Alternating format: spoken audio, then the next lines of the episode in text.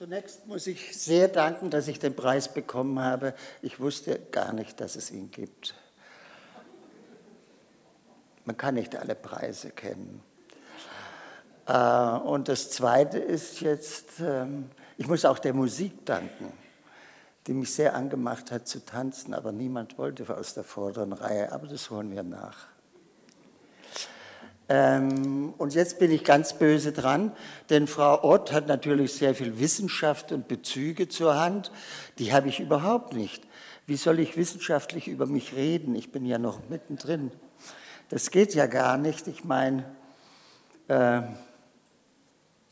ich könnte neurologisch über mich reden, aber das mute ich Ihnen nicht zu.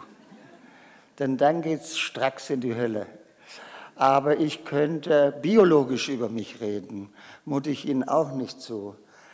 Alles andere interessiert mich nicht so sehr, aber wissenschaftlich über mich zu reden, es ist so, ich habe einmal, als ich in den 60er Jahren schon ähm, in Berlin wohnte, habe ich auch Psychologie studiert nebenher, weil mich das sehr interessierte und habe eine Lehranalyse gemacht bis zu dem Augenblick, die musste man damals selbst bezahlen, dass ich kein Geld mehr hatte und mein Heerführer oder Lehrführer ähm, war ein strenger Freudianer, ein Berliner Jude, der schon in den 50er Jahren aus England zurückkam.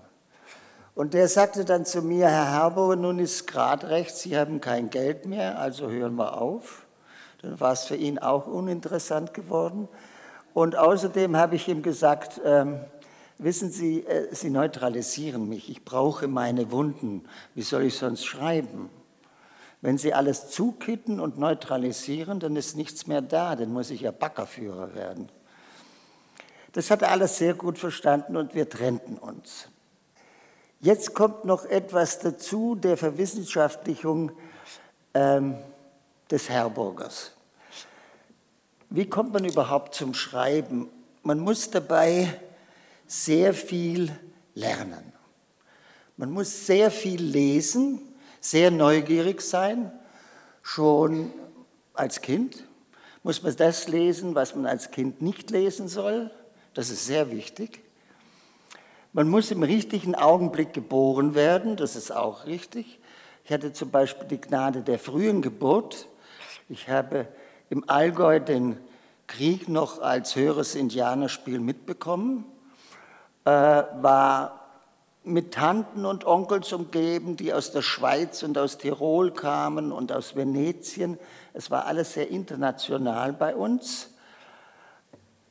Und was dort, sagen wir mal, jenseits Frankfurt geschah oder in Berlin, das war überhaupt uninteressant, das war zu weit weg.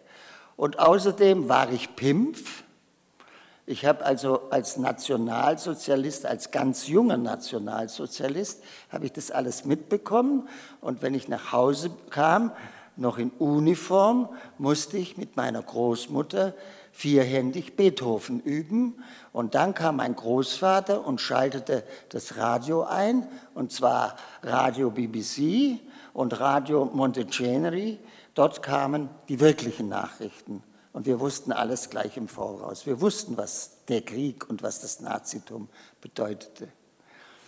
Das alles habe ich mühelos aufgenommen, quasi als Schizophrener.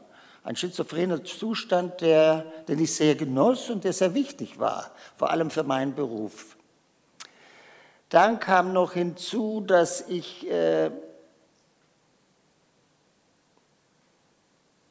Leute las, also meine Lehrmeister sind nicht Deutsche, sondern zum Beispiel Isaac Babel, ein Jude.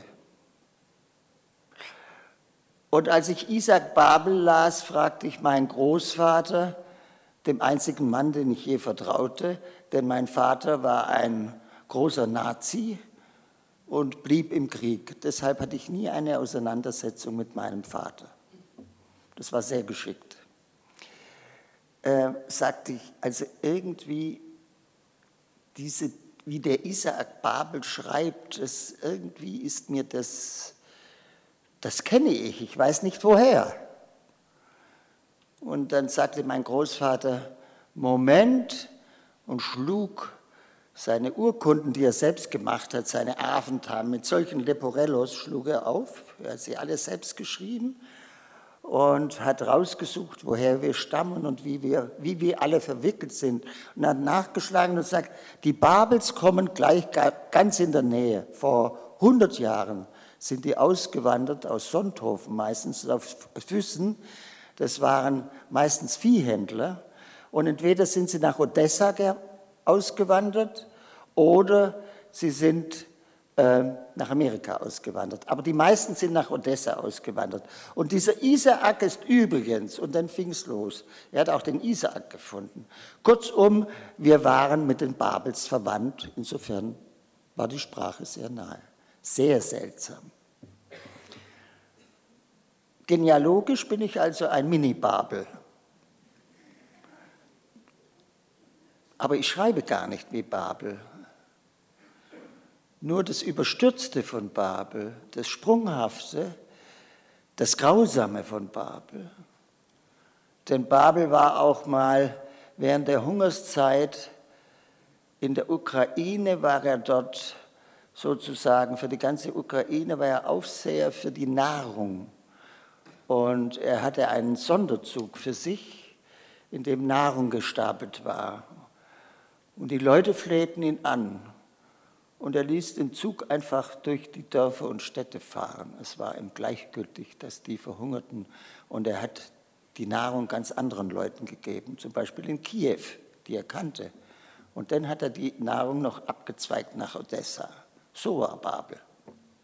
Also auch ein grausamer Schriftsteller, der Schuld auf sich nahm. Und das ist mir sehr nahe. Wen gibt es noch? Ja, viele, zum Beispiel Manganelli, den ich liebte und den fast niemand kennt. Oder Elsa Morante, deren Buch La Storia das erste Buch für mich war, von dem ich sagen konnte, dieses Buch konnte nur eine Frau geschrieben haben. Das war für mich eine große, große Entdeckung. Dann kam noch Bulgakov dazu, auf dessen Fährte ich mich setzte, als ich zum ersten Mal in der Sowjetunion war, schon in den 70er Jahren, und dessen Haus ich fand und überhaupt, dem ich hinterher war, ja, wie der Teufel, der bei ihm auch vorkommt. Und dann muss ich noch erzählen zur Verwissenschaftlichung des Herburgers, dass ich hier sehr viel gelernt habe, in Stuttgart.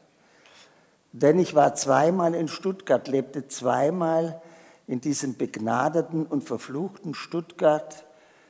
Einmal als Redakteur, als Unter-Unterredakteur bei der Hör zu. Ich wollte zum ersten Mal kennenlernen die Verfertigung eines Million, einer Millionenzeitschrift. Die Hör zu war damals die auflagenstärkste Zeitschrift Europas auf jeden Fall, wenn nicht der ganzen Welt. Und dort musste ich kleine Seitenspalten schreiben, also kulturelle Seitenspalten. Und es gab zum Beispiel ungeheure Kämpfe, wenn irgendwo Nono kam und ich schrieb über Nono 14 Zeilen und ich musste gegenüber der Redaktion, der Hauptredaktion, einem Herr Reimann, dem Ober-Oberredakteur, musste ich dann Nono durchbringen, weil der natürlich im Zentralkomitee der Kommunistischen Partei Italiens saß. Eine Todsünde. Man kann sich das gar nicht mehr vorstellen.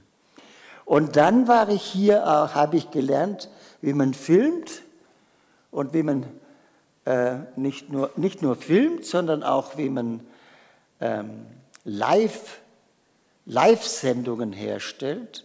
Das konnte ich hier alles lernen bei Frau Dr. Elisabeth Schwarz und ich suche und suche und finde sie nicht.